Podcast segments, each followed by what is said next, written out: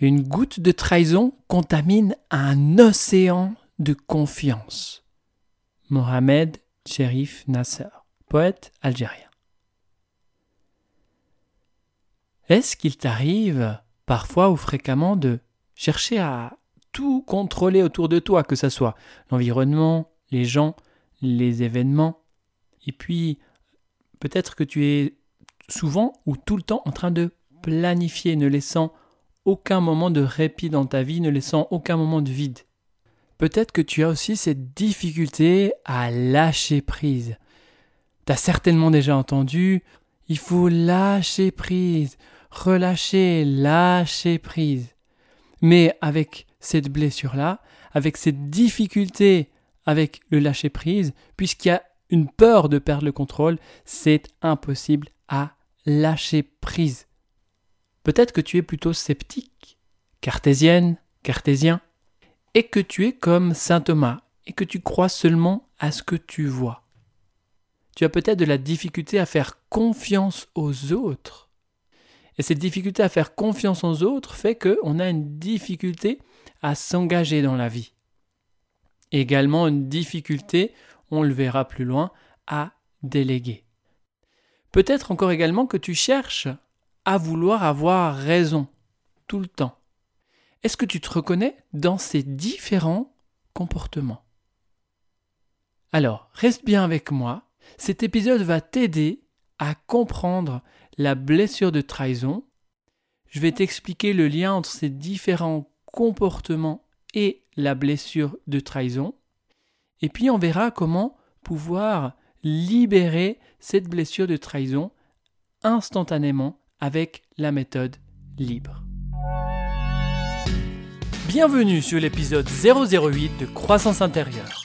Ce podcast est pour toi, oui toi cher à mon chemin, si tu as l'impression de tourner en rond et de répéter les mêmes schémas en ayant ce sentiment d'avoir tout essayé pour t'en sortir, mais que rien n'a véritablement fonctionné. J'ai la conviction qu'il est possible de se libérer rapidement des blocages et blessures émotionnelles qui nous handicapent, sans pour autant devoir consulter des dizaines de psy et thérapeutes, passer des heures et des heures à lire des livres, faire des stages pour apprendre et développer toujours et toujours plus, te laissant croire que tu n'es jamais assez bien. Avec croissance intérieure, je t'invite à faire le contraire et sentir que tu es un être complet, déjà accompli.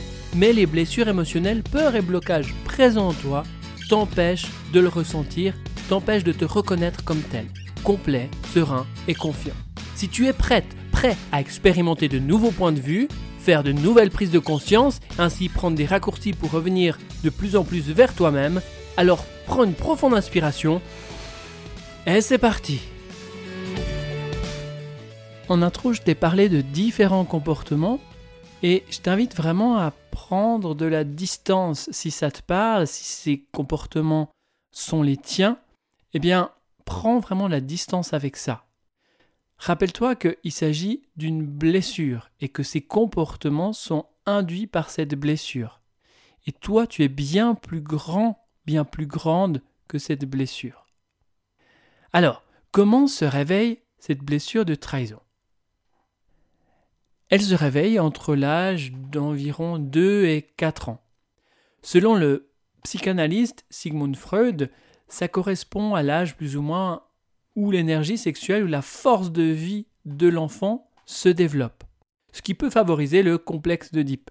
Certainement tu connais le, le complexe d'Oedipe, ce moment où l'enfant devient amoureux du parent du sexe opposé, ou celui qui joue ce rôle-là, et veut écarter à tout prix son rival, donc le parent du même sexe.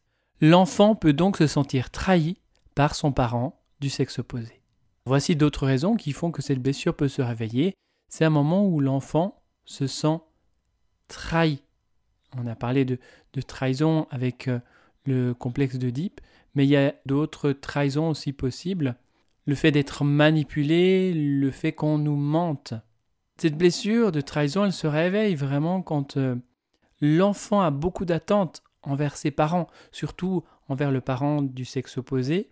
Il croit en son parent du sexe opposé, il a confiance en son parent du sexe opposé, et que ses attentes sont déçues. Dès lors, l'enfant perd confiance en aux parents du sexe opposé, donc en papa ou en maman. Ce qu'il faut comprendre ici, c'est que les parents sont comme une référence pour l'enfant pour que celui-ci puisse bien se construire. Donc, s'il ne peut pas faire confiance à papa ou à maman, je peux faire confiance à aucun homme, à aucune femme. Je peux faire nullement confiance en la vie. Donc cette blessure, elle se réveille s'il y a des promesses qui ne sont pas tenues. Ça me rappelle cette femme qui est venue en séance, avec qui on avait travaillé sur cette blessure de trahison. Et en revenant dans sa petite enfance, un souvenir a surgi, c'était ce moment où, proche de son anniversaire, eh bien, ses parents lui avaient indiqué qu'ils feraient une belle fête, qu'ils inviteraient tous ses copains à l'occasion de son anniversaire. Et en fait, plus les jours avançaient, plus la, fille se posait des questions puisque rien ne se faisait. Alors peut-être d'un côté, elle pouvait se dire aussi que les choses se faisaient euh, discrètement sans qu'elle le sache, comme une surprise. Donc elle attendait comme ça, les jours après les jours. Et puis le jour de sa fête, eh bien, rien n'a été organisé. Donc elle n'a pas pu recevoir ses copains chez elle. Elle n'a pas pu profiter de son anniversaire comme elle le voulait. Et ça, ça l'a profondément déçue et surtout le lien qu'elle pouvait avoir avec son père s'est détérioré à partir de ce moment-là. La croyance et la stratégie pour éviter de souffrir. Comme tu le sais bien, au travers de chacune de ces blessures, hein, pour chacune de ces blessures, eh bien, il y a une croyance et une stratégie pour éviter de revivre cette souffrance induite par cette blessure. Alors concernant la blessure de trahison, vu que mes attentes ont été déçues, vu que j'ai été ou j'ai eu ce sentiment d'avoir été trahi, eh bien, je comprends que je ne peux plus faire confiance à personne. Dès lors, je dois me débrouiller seul, je dois être forte, je dois être fort, je dois être un pilier. Et pour ça, on développe le masque de contrôlant. On va contrôler son environnement, on va contrôler les gens autour de nous, les proches, on va contrôler tout ce qu'on peut voir, on va essayer de voir le maximum d'éléments, de choses possibles pour éviter de revivre une trahison. Alors ça se manifeste généralement par des comportements suivants. Je vais contrôler tout mon environnement, les gens, les événements, et de telle manière, eh bien je vais faire en sorte tout voir, d'avoir un œil sur tout, d'avoir le contrôle sur tout, et de cette manière, eh bien, on ne pourra pas me trahir. Donc on a tendance à tout contrôler, à planifier toute sa vie et planifier, organiser, en fait ne laissant aucun espace de blanc, ne laissant aucun moment de vide. Tout est géré, organisé. Souvent des personnes qui gèrent et qui ont cette facilité à gérer l'agenda familial je contrôle, je place ça ici, etc. Il y a cette facilité à pouvoir tout organiser. Si tu te retrouves là-dedans, certainement que tu es aussi sceptique. Tu ne crois qu'à ce que tu vois. Tout simplement parce que tout ce que je vois, je peux y croire. Je le vois, donc je peux croire. Par contre, quand quelqu'un me raconte quelque chose que je n'ai pas vu, eh bien, je doute, je suis sceptique, je ne le crois pas. Parce qu'au travers de ça, si je commence à croire à quelque chose que je n'ai pas vu, eh bien on peut m'embobiner et on peut à nouveau me trahir. Alors bien évidemment, lorsqu'on cherche à tout contrôler, c'est difficile lorsqu'on nous fait des surprises. Le contrôlant n'aime pas du tout les surprises. Également, tout ce qui touche à la peur de perdre le contrôle, puisque quand il y a une surprise, par exemple, tu prends une fête d'anniversaire, et eh, on entend chuchoter comme ça. Ah, je l'entends, il arrive.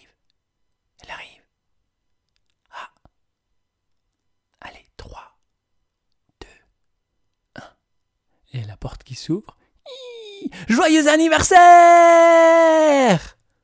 Non, alors ça, il aime pas du tout. Et de plus, il y a cette peur de perdre le contrôle, c'est-à-dire que c'est une situation, je m'y attends pas, je perds complètement le contrôle de ça. Donc ça, c'est très déstabilisant pour une personne qui souffre de cette blessure de trahison. Il faut savoir aussi que ceux qui souffrent de cette blessure de trahison ont horreur du mensonge. Les gens qui mentent, eh bien ça c'est vraiment très difficile. Par exemple, un secret qui n'a pas été gardé. Hein. on vient de confier un secret à quelqu'un important, on lui dit bien tu gardes ça pour toi, t'en parles à personne. Et puis quelques jours plus tard, un proche, une personne, eh bien nous parle de ça, de cette chose, de ce secret. Et vous savez exactement à qui vous l'avez confié, vous savez exactement qui a vendu la mèche. Et lorsque vous lui posez la question, mais est-ce que tu en as parlé à, à quelqu'un par hasard? Non, non, tout va bien, non, non, rien du tout. Donc voilà, tout ça, ça peut amener à, Déjà, il y a ce trait de mensonge, je mens, bien sûr, j'en ai parlé, mais je te dis que non. Et puis, il y a le fait de trahir un secret. C'est un petit peu comme ce couteau planté dans le dos. Alors, quel qu'il soit ce secret, que ça peut être un petit secret, un gros secret, l'impact est toujours le même parce qu'il réveille toujours cette blessure de trahison. La peur de se faire tromper.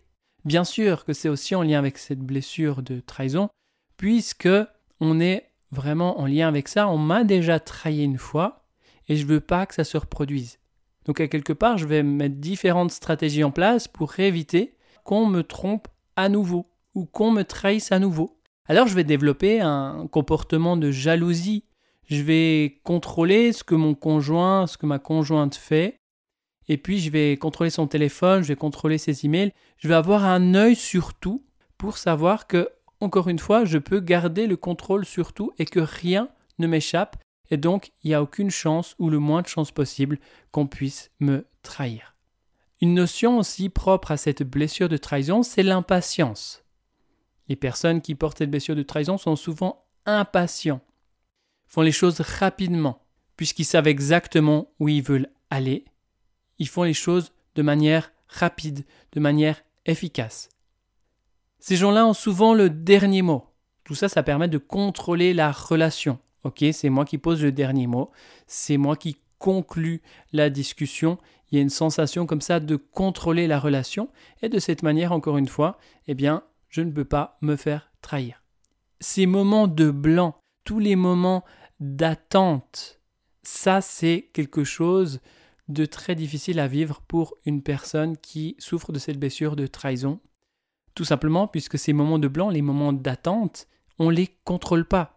Si on arrive en retard à un rendez-vous, eh bien l'autre va être là. Donc à quelque part, il n'y a pas de moment de vide. Si je viens en avance à ce rendez-vous-là, et que l'autre n'est pas là, et que je dois attendre, et qu'il y a un moment de vide, eh bien ça, ça peut déstabiliser.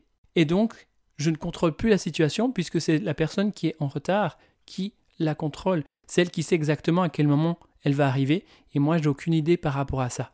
Et ça, ça peut mettre le contrôlant, donc la personne qui souffre de cette blessure de trahison, dans des profondes colères.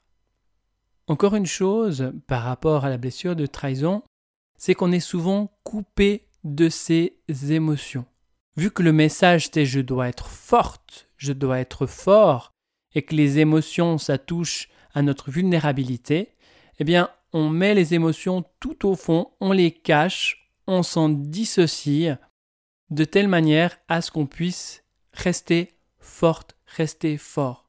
Et d'ailleurs, cette force, elle se ressent. Elle se ressent au travers d'une présence, voilà, d'une personne qui a cette blessure de trahison. Cette personne a une forte présence.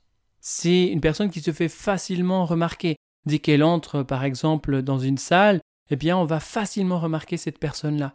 Déjà, d'une part, de par sa présence, mais aussi par sa voix forte, par son charisme, par sa forte personnalité. C'est d'ailleurs des gens qui aiment bien parler et qui aiment bien qu'on les écoute parler. Pourquoi? Parce que quand on les écoute parler, c'est eux qui contrôlent ce qu'ils disent. Donc c'est plus facile pour eux à savoir exactement où ils veulent mener la discussion. Un point important par rapport à ça, en lien avec cette blessure de trahison, effectivement, ce sont des gens qui aiment bien parler, qui aiment bien qu'on les écoute parler, mais c'est aussi des gens qui ont tendance à manipuler, à manipuler l'autre pour aller là où ils souhaitent que l'autre aille. Tout simplement, encore une fois, parce que je contrôle l'autre et lorsque je contrôle l'autre, j'ai aucune chance ou très peu de chance de me faire trahir. Alors une personne qui porte cette blessure de trahison, pour elle, c'est vraiment fondamental de savoir qu'on peut lui faire confiance. D'ailleurs, la loyauté, c'est quelque chose d'important. La fidélité aussi, c'est propre à cette blessure de trahison. vu que je souffre de cette blessure de trahison, complètement inconsciemment, je sais la, douleur que ça peut faire d'être en contact avec cette blessure de trahison, et j'ai aucunement envie que les autres vivent ce que j'ai vécu. Alors je vais être digne de confiance, je veux être digne de confiance, et donc je vais développer une certaine loyauté, une certaine fidélité, je vais aussi pouvoir tenir mes promesses. Alors si toi, tu es dans cette situation, tu souffres de cette blessure, certainement que tu te reconnaîtras là-dedans. Maintenant, si tu n'arrives pas à tenir tes promesses pour une quelconque raison, eh bien, plutôt que de dire que tu n'arrives pas à faire ce, ce, qui a été, ce qui a été euh, discuté, etc., alors ce que tu vas faire, c'est que tu vas avoir tendance à mentir à l'autre en lui racontant des cracks, en lui disant que voilà, j'ai pas pu faire ça parce qu'il s'est passé ci, parce qu'il s'est passé ça, etc. Mais on, a vraiment cette grande difficulté à se défaire des engagements. Alors, on trouve des excuses et on dit que c'est un élément extérieur qui a fait que malheureusement j'ai pas pu mettre ça en place, etc. En mentant à l'autre, on se ment à soi-même. Et en fait, on a peur que les autres nous mentent, on a peur que les autres nous trahissent, on a peur de ça, mais on le fait déjà pour soi-même. Tout ce qu'on ne veut pas voir chez les autres, tout ce qu'on on repousse chez les autres, c'est ce qu'on a déjà en nous et qu'on refuse de voir. Alors comme je t'ai dit tantôt, l'émotion associée à cette blessure de trahison, c'est la colère. Lorsqu'on ne fait pas les choses comme je veux qu'on les fasse, eh bien la colère peut monter tout ce qui est en lien avec des, que ce soit des attentes, l'objet d'attendre à un moment, ou dans une file d'attente, tout ça, eh bien, ça peut générer de la colère assez facilement, mais aussi la frustration et de la déception. Ces émotions, elles sont souvent non exprimées. Et il faut savoir que lorsqu'on a une difficulté à exprimer ces émotions, ça peut créer des troubles au niveau du système digestif notamment, des trahisons non digérées, mais aussi différentes maladies finissant en IT. Alors, qu'est-ce qui finit en IT? Eh bien, c'est toutes les maladies dites inflammatoires. Vu qu'il contrôle tout, vu qu'il contrôle tout, le contrôlant, donc la personne qui souffre de cette blessure de trahison, c'est un très bon, une très bonne leader, un très bon leader, un bon chef, puisqu'il sait bien gérer une équipe, a un œil sur tout, arrive à contrôler tous les projets, tous les documents, a cette facilité à s'exprimer, cette facilité à se mettre en avant, ça fait de lui un bon chef, un bon leader, même si il y a une difficulté, une grande difficulté à déléguer. Ça, c'est le problème du contrôlant, c'est la grande difficulté à déléguer, à faire confiance à ses employés. Alors, vu qu'il a cette difficulté à faire confiance à ses employés, soit il délègue pas du tout, soit il délègue, mais en déléguant, il dit ben voilà, tu vas faire ci comme ça, tu mets ça ici, etc. En le faisant lui-même. Parce que si je le fais moi-même, je sais que ça va être fait. Mais si je délègue, à quelque part, je perds le contrôle de cette chose-là. Je perds le contrôle de cette tâche-là. Et ça, je n'aime pas du tout. Au niveau du physique, on a parlé avant de cette blessure de trahison qui amenait une certaine force. On a parlé également de cette croyance qui est je ne peux faire confiance à personne, donc à quelque part je peux faire confiance qu'en moi-même. Pour ça, il faut être fort, forte dans la vie. Et cette force, cette puissance, elle va se manifester chez les femmes au niveau des hanches, qui sont plus larges que les épaules. Il y a notamment une force dans les fesses, dans les cuisses, dans les jambes, qui amène vraiment cette force, cette présence. Chez les hommes, cette force, elle se situe plutôt dans le haut du corps, au niveau des épaules qui sont plus larges que les hanches. C'est souvent des hommes musclés ou des hommes qui font la muscu, qui vont en salle de fitness, qui vont faire de la musculation pour être fort, pour se sentir fort. Pourquoi? Parce que dans la vie, je suis seul. Je ne peux faire confiance qu'en moi-même. Bon, je pourrais te parler encore davantage de, cette blessure de trahison, mais là je souhaitais vraiment aller à l'essentiel. Donc ce qui est important de se rappeler avec la blessure de trahison, c'est que cette blessure, elle se réveille avec le parent du sexe opposé au moment du complexe d'Oedipe. On l'a vu avant. L'enfant, à ce moment-là, a beaucoup d'attentes envers le parent du sexe opposé et à un moment donné, pour une situation, une raison particulière, ses attentes sont déçues et il se sent trahi. Le message à ce moment-là, c'est si je continue à faire confiance, donc si l'enfant se dit si je continue maintenant à faire confiance, je risque d'être trahi à nouveau. Je ne peux donc plus faire confiance. Je dois me débrouiller seul, être forte, fort, comme on l'a vu, comme on peut le voir très facilement au niveau du corps physique. Et donc, je deviens contrôlant. Tant que je contrôle, on ne peut pas me trahir. J'ai l'œil vif, je vois tout rapidement, je contrôle tout autour de moi pour éviter que on puisse me trahir. Alors pour aller plus loin, je t'invite à regarder dans les différents secteurs de ta vie, ces différents secteurs où tu as tendance à te trahir toi-même, donc à te mentir, ou ces moments, ces instants où tu n'es pas vraiment authentique. On cache certains aspects pour que les autres puissent nous faire confiance plus facilement. D'ailleurs, on va cacher cette vulnérabilité pour vraiment exhiber, montrer cette force. Mais à quelque part, quand on fait ça, on se ment encore une fois à soi-même. Donc sache qu'il est possible de se libérer de cette blessure de trahison instantanément. Oui, instantanément, avec la méthode libre. Libre pour libération instantanée des blessures et réactivité émotionnelle. Alors cette méthode, c'est une synthèse de plusieurs approches, comme par exemple la radiesthésie, le soin énergétique, la méthode NERTI, l'hypnose thérapeutique et l'hypnose spirituelle. Le postulat de libre est que tout ce qu'on peut mesurer peut être libéré. Donc, vu qu'on peut mesurer facilement l'intensité de cette blessure émotionnelle, on peut donc la libérer. Cette blessure de trahison, on peut la libérer que ce soit dans ta vie présente, mais aussi dans tes vies passées, dans tes vies antérieures, ou dans le transgénérationnel. Si tu apprécies ce podcast, si tu souhaites soutenir le podcast Croissance intérieure, eh bien, je t'invite à t'abonner sur une des différentes plateformes de podcast et à me laisser un avis 5 étoiles.